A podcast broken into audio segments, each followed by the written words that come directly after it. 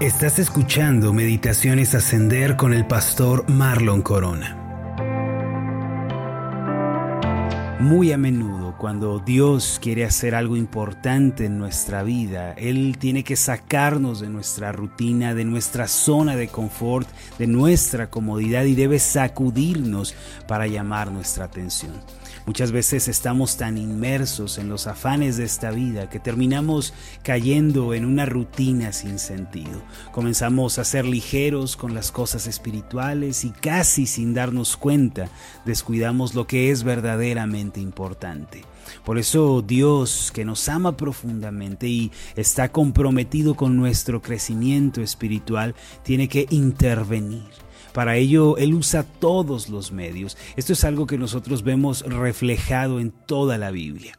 Si ustedes lo analizan, por ejemplo, cuando el Señor quiso hablar a los israelitas y darles una gran lección, Él les anunció por medio del profeta Oseas que los llevaría al desierto y allí les hablaría al corazón.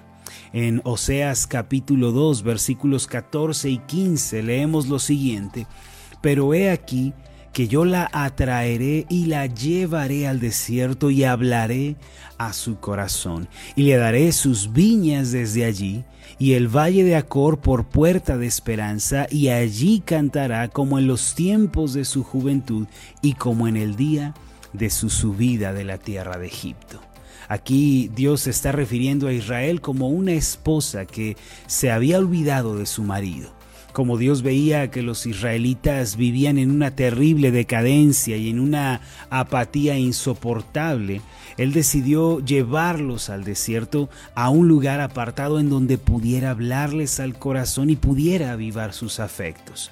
Es obvio que en el desierto no puede germinar la vid por las condiciones climáticas, pero a pesar de todo Dios promete que aún en el desierto las viñas van a producir un fruto dulce y agradable. Además, el Señor les declara que habrá gozo y cánticos de alegría tales como los hubo el día en que Israel fue sacado de la tierra de Egipto. Amados, aunque muchas veces el Señor nos lleva a un lugar apartado, desértico y aparentemente abandonado, Él tiene poder para sostenernos y ayudarnos en medio de todo. El Señor mismo nos guía, nos protege, aunque sintamos que estamos en un desierto abandonado. Otro ejemplo de esto es Elías, el gran profeta de Israel. Luego de haber obtenido una tremenda victoria en el monte Carmelo frente a los profetas de Baal y luego de haber conmovido el corazón de los israelitas para que ellos se volvieran a Dios, el Señor lo llevó al desierto. Ya que había sido amenazado de muerte por parte de la reina Jezabel, se sintió tan atemorizado que huyó al desierto sumamente deprimido. En tales condiciones terminó debajo de un enebro queriéndose morir. Leemos en el primer libro de Reyes, capítulo 19, versículos 4 al 7, lo siguiente. Y él se fue por el desierto un día de camino, y vino y se sentó debajo de un enebro.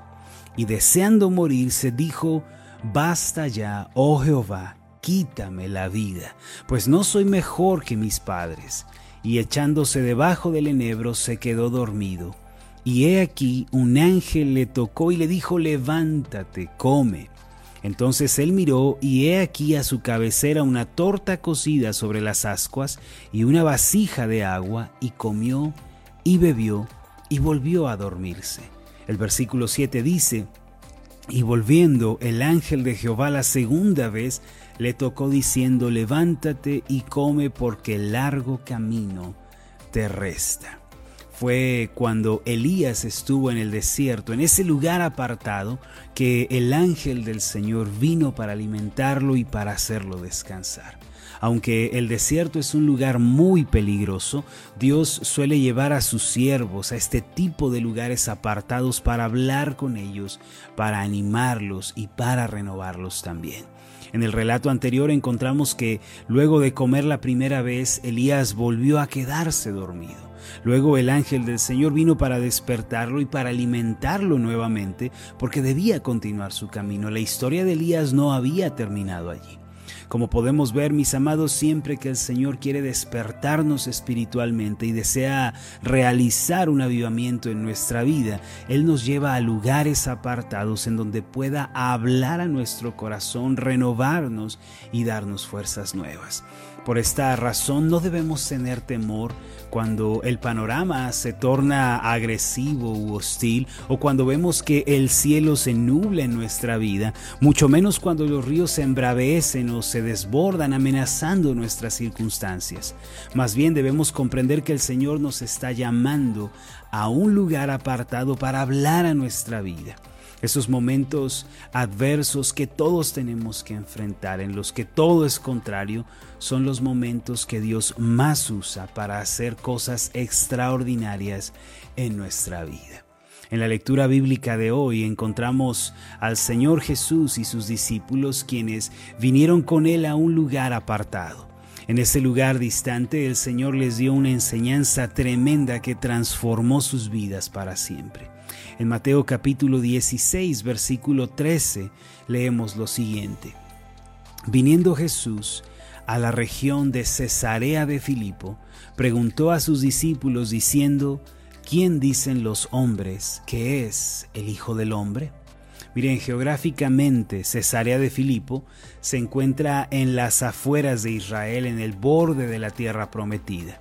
Este lugar apartado de Jerusalén fue donde el Señor pasó un tiempo especial con los discípulos. ¿Por qué el Señor acudió a un lugar como este?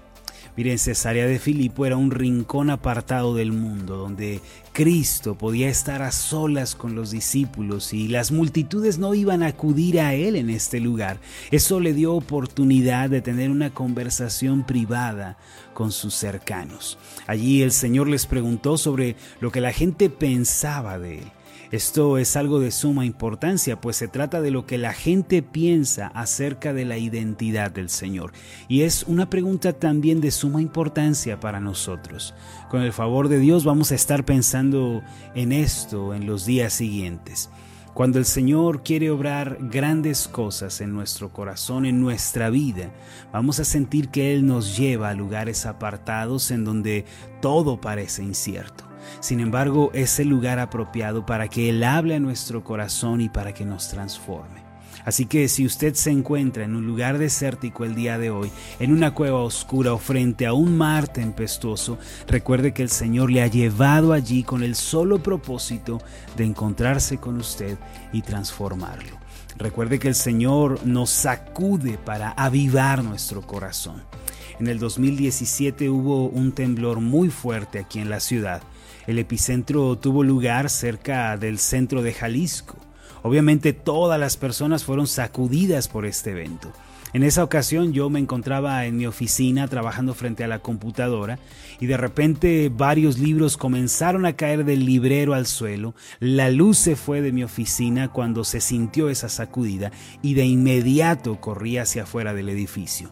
Cuando estaba afuera, pude platicar con algunas personas que también habían salido de sus casas, de sus negocios alrededor.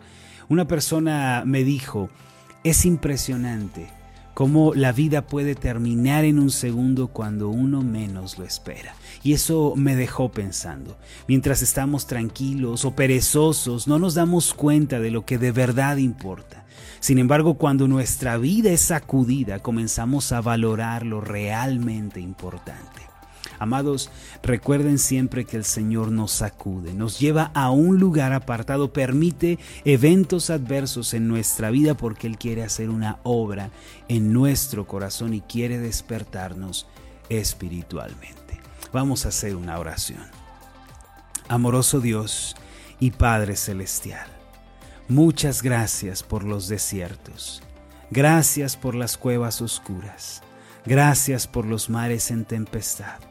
Lugares en los cuales tú has hablado a nuestra vida muchas veces.